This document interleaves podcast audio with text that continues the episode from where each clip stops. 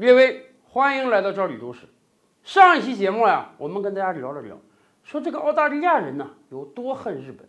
其实咱也能理解，澳大利亚作为一个特别大的岛国，按道理讲啊，远隔重洋，本土基本上是不会受到别的国家攻击的。也就二战期间，日本人的进攻给澳大利亚本土造成了一些侵袭，让澳大利亚军人死伤很多。所以啊，在整个二战期间，澳大利亚是特别恨日本人的，以至于上期节目我们也讲了，给日本人造成最大损伤、百分之九十五的部队覆亡的那场战役，就是澳大利亚人和美国人一起打的。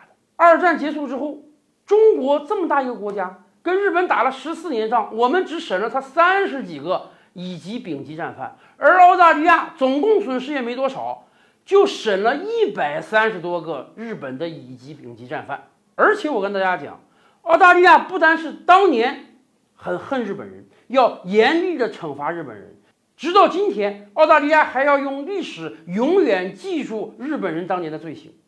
在澳大利亚国内啊，有一个战争纪念馆。这个战争纪念馆主要就是纪念澳大利亚军人参加的历次战争，尤其是二战时期对日战争的。这个馆里面藏有很多藏品，我们就不说了。这个馆有一个很有意思的地方，就是在这个馆的入口处门厅里，有一个大投影，投到地上呢是一面日本二战时期的军旗。以前我们讲过啊，日本实际是有两面旗子，一面呢就是咱们常见的，就是一个大白布上面一个红戳。那个叫日丸旗，还有一面呢是加上所谓太阳光芒的那个日章旗。这面旗子在二战期间实际上是日本陆军的军旗，这面旗子也跟随日本军队啊，在全球各地烧杀抢掠。所以啊，澳大利亚这个纪念馆真是别出心裁啊，人家用这个投影把日章旗就投在门厅上。为什么要投在门厅上？很简单啊。所有要进入到这个纪念馆的人，你必须得踩着这面日章旗才能进去。也就是说，每一个来游览的人，你都用你的双脚狠狠地践踏一下日本的国旗。这个事儿传到日本，日本政府都来抗议啊！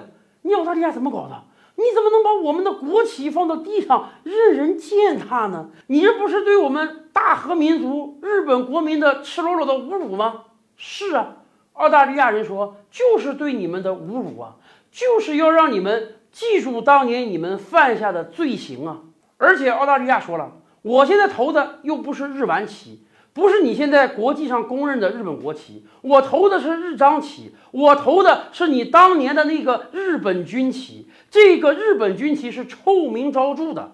咱们这么讲吧，不但澳大利亚人恨这面军旗，韩国人也恨啊。以往的节目我们也讲过啊。”前不久，日本啊、韩国呀，还有几个国家联合搞军事演习，海军军事演习。海军嘛，各个国家的军舰要挂自己本国的国旗。哎，日本说，那我得挂日章旗啊，这是我国的国旗的一种。韩国就说，你要挂这个旗，我就不让你来参加，因为我国人民对这面旗有极大的仇恨。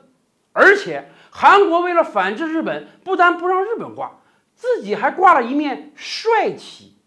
为什么挂这个帅旗？因为当年咱们中国还有一个抗日援朝的行为，抗日援朝的时候，中韩两国的海军就共同打败了日本，而这面帅旗就是韩国海军统帅李舜臣的旗子。韩国就是要用这面帅旗来压制日本这面日章旗。